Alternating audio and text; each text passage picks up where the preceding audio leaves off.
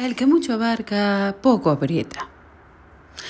Bienvenidos a una nueva píldora de la mente. Te habla tu coach, soy Merquintero. Y hoy te voy a hablar de una nueva forma de mirar la delegación. Muchas veces creemos que tenemos que hacer todo, que tenemos que ser buenas en todo. Buenas como madre, buenas como esposa, como trabajadora, como amiga, como compañera. Hacemos un emprendimiento y decimos, ah, eso lo puedo hacer yo el marketing lo puedo hacer yo, la administración lo puedo hacer yo, las llamadas las puedo hacer yo. Y creemos que tenemos que estar haciéndolo absolutamente todo por una falsa idea de lo que significa ahorrar. Pero no nos damos cuenta de que cuando estamos haciendo eso, nosotros nos estamos ocupando de tantas cosas que no podemos ocuparnos en aquello en lo que somos realmente buenas.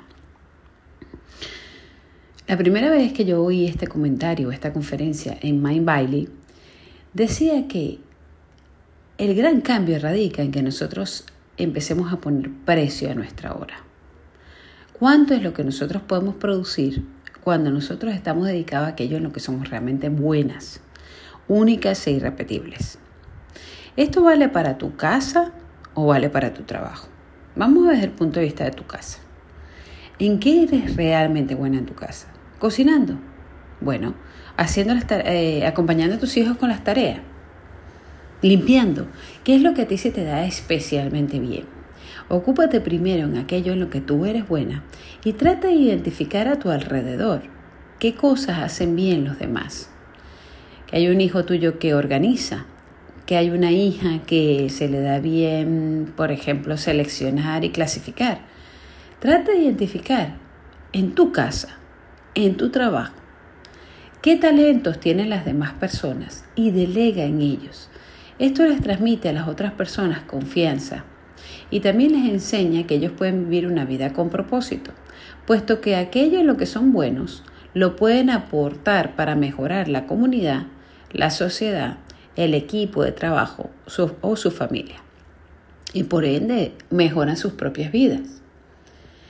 Entonces es muy importante que nosotras, como líderes, bien sea líderes de nuestra casa, o sea, de nuestra familia o líderes de nuestra sociedad, tenemos que descubrir los talentos de las demás personas y hacerle encargos. Ah, pero es que eso me cuesta dinero, sí, pero ese dinero la otra persona también lo tiene que generar. Esa remuneración la tiene que, la tiene que generar, porque tú también te vas a dedicar a aquello en lo que tú eres buena y que va a producir muchísimo más. Bueno, resulta que tú tienes un emprendimiento que se te da fenomenal, pues, eh, no sé, hacer tartas o, coser ropa para niños o hacer marketing digital eh, o haces un experimento científico, lo que sea que tú hagas. En la medida en que tú dedicas más tiempo, atención, concentración en lo que eres especialmente talentosa, puedes delegar las otras pequeñas cosas del negocio que son importantes, pero que te roban tu atención. Yo recuerdo cuando hace muchos años yo tenía un restaurante, tenía dos restaurantes, y a mí me gustaba mucho ir al restaurante, estar con la gente, hablar con los empleados, este, atender al público, pero de algún modo, en algún momento empecé a ir mucho a la oficina. Y empecé a ir a la oficina, a firmar facturas. En aquel momento uno no hacía transferencias, hacía cheques, pues me pasaba el día revisando facturas, haciendo cheques, lo que yo le llamo carpintería. Hasta que de repente un día me di cuenta y dije, pero si es que todas estas cosas la puede hacer otra persona. Es lo que conocíamos en aquel momento como actividades que no te agregan valor. Entonces contraté a una persona, una administrativa, que se encargase ella de revisar todas las facturas, de hacer todos esos trámites, de hacer llamadas, de contactar a gente, para yo poder centrarme en la toma de decisiones y estar mucho más tiempo en la tienda. Porque yo me daba cuenta que cuando yo iba a la tienda, pues los empleados, eh, al atender a la gente personalmente, pues los empleados estaban más contentos entre ellos, porque resolvíamos los conflictos, porque entendíamos sus necesidades y también atendía más al público, captaba lo que podía estar pasando, si había problemas con algún producto, si había problemas con los horarios, lo que sea que pudiese estar sucediendo, lo veía yo in. ¿Qué pasa? esa administrativa costaba por hora muchísimo menos que yo, porque cuando yo iba al negocio yo podía hacer que el negocio produciera mucho más. Eso no lo podía delegar. De hecho, lo traté de delegar muchas veces para acabar dándome cuenta de que no, que esa visión especial que tenía yo era mía. Pero lo otro, lo administrativo, lo podía hacer otra persona. Así pasa también con el marketing. Queremos estar en las redes sociales, queremos hacer el diseño, queremos hacer el copy, queremos hacer esto, queremos hacerlo todo y hay cosas que puedes delegar. Porque toda una mañana en Canva haciendo un diseño, a lo mejor lo puedes delegar en una persona que lo haga por ti y lo hace mejor. Lo hace mucho más bonito, mucho más profesional. El otro día me decía un amigo que trabaja, que tiene eh, universidades, me decía, Soymer, Hoy en día para la formación online hay cualquier cantidad de medios. Mira, te metes en esta plataforma y contratas a una persona que te dedique, edite los podcasts. Esta otra persona te puede editar los vídeos. Esta otra persona te puede hacer... Entonces dice, son personas que subcontratas para unos trabajos en específico. Se los envías, te los hacen, te lo envían. No son tus empleados, te pagas por ese servicio. Y entonces dice, ay, pues mira, mm, de repente pues, ah, una persona te desarrolla un intro en 9 dólares. Y tú te estás dos semanas desarrollando un intro, pudiendo producir en esas dos semanas quién sabe cuánto. Entonces merece la pena, ¿no? Entonces esto ya no es simplemente delegar como hacíamos anteriormente, que, ah, bueno, toma, esto te toca a ti y me olvido de ello. No, esto es, como le llama Tony, get leverage, Tony Robbins. Get leverage es cuando tú delegas en esa persona, pero además le empodera, es decir, le acompañas para ver cómo lo realiza, le enseñas, le explica. ¿Qué le enseñas? No lo que ya sabe. Le enseñas tú como cliente qué es lo que te interesa, qué es lo que te viene bien. Le acompañas para que eso lo lleve a un siguiente nivel. Pero lo hace esa persona, no tú a que estás trabajando con tu, con tu community manager. Bueno, mira, yo lo que quiero es esto, este es mi enfoque, tal, no sé qué más. Entonces tú estás ayudando, empoderando también a esa persona.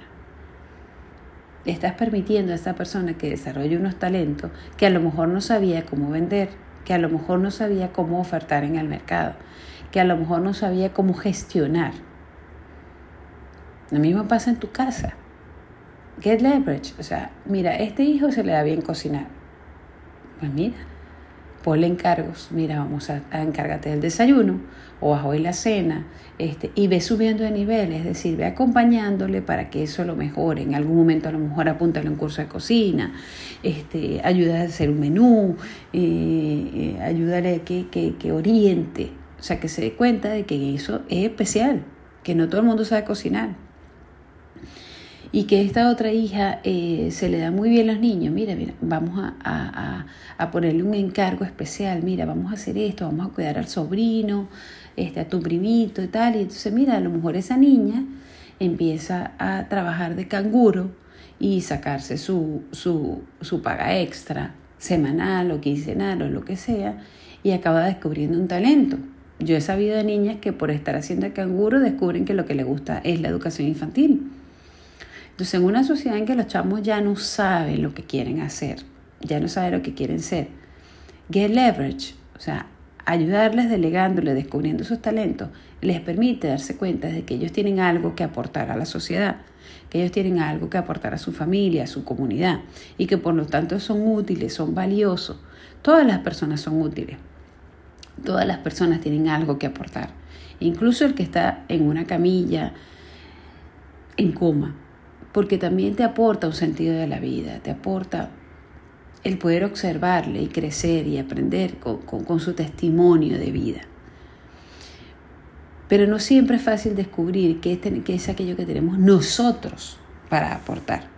La ayuda, la confianza de las demás personas nos los permite. Imagínate tú que tú estás perdida en el limbo, no sabes qué hacer y de repente un día se te acerca alguien y te dice, fulanita, mira, tú que eres buena en esto, porque tú no te encargas de esta parte? ¿Qué tal? Nosotros te vamos a pagar este, lo que te corresponde.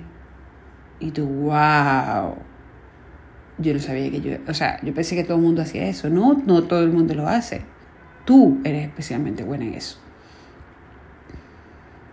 Entonces, el que mucho abarca, poco aprieta. No trates de abarcar todo en tu casa, todo en tu trabajo, todo en tu negocio, todo en tu emprendimiento, todo en la relación de pareja. No.